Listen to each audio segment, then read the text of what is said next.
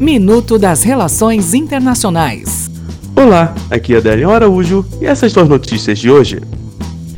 Desarmamento nuclear. O Pentágono informou nesta segunda-feira que testou um míssil que atingiu seu alvo depois de percorrer mais de 500 quilômetros. Trata-se do primeiro teste desse tipo desde que os Estados Unidos abandonaram o Tratado de Desarmamento Nuclear, assinado nos últimos anos da Guerra Fria. Estados Unidos. O governo dos Estados Unidos expandiu o prazo que permite à fabricante chinesa Huawei negociar com empresas norte-americanas. A partir de agora, a empresa tem mais 90 dias para comprar e vender serviços e componentes junto a outras marcas do país.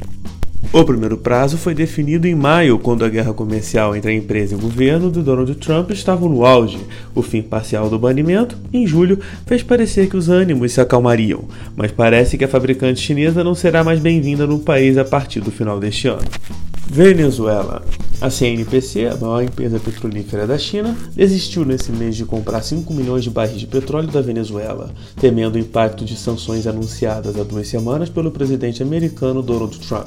A estatal é a segunda empresa de países aliados do presidente Nicolás Maduro que desiste de fazer negócios com o venezuelano nos últimos dias para evitar represálias do Departamento de Tesouro.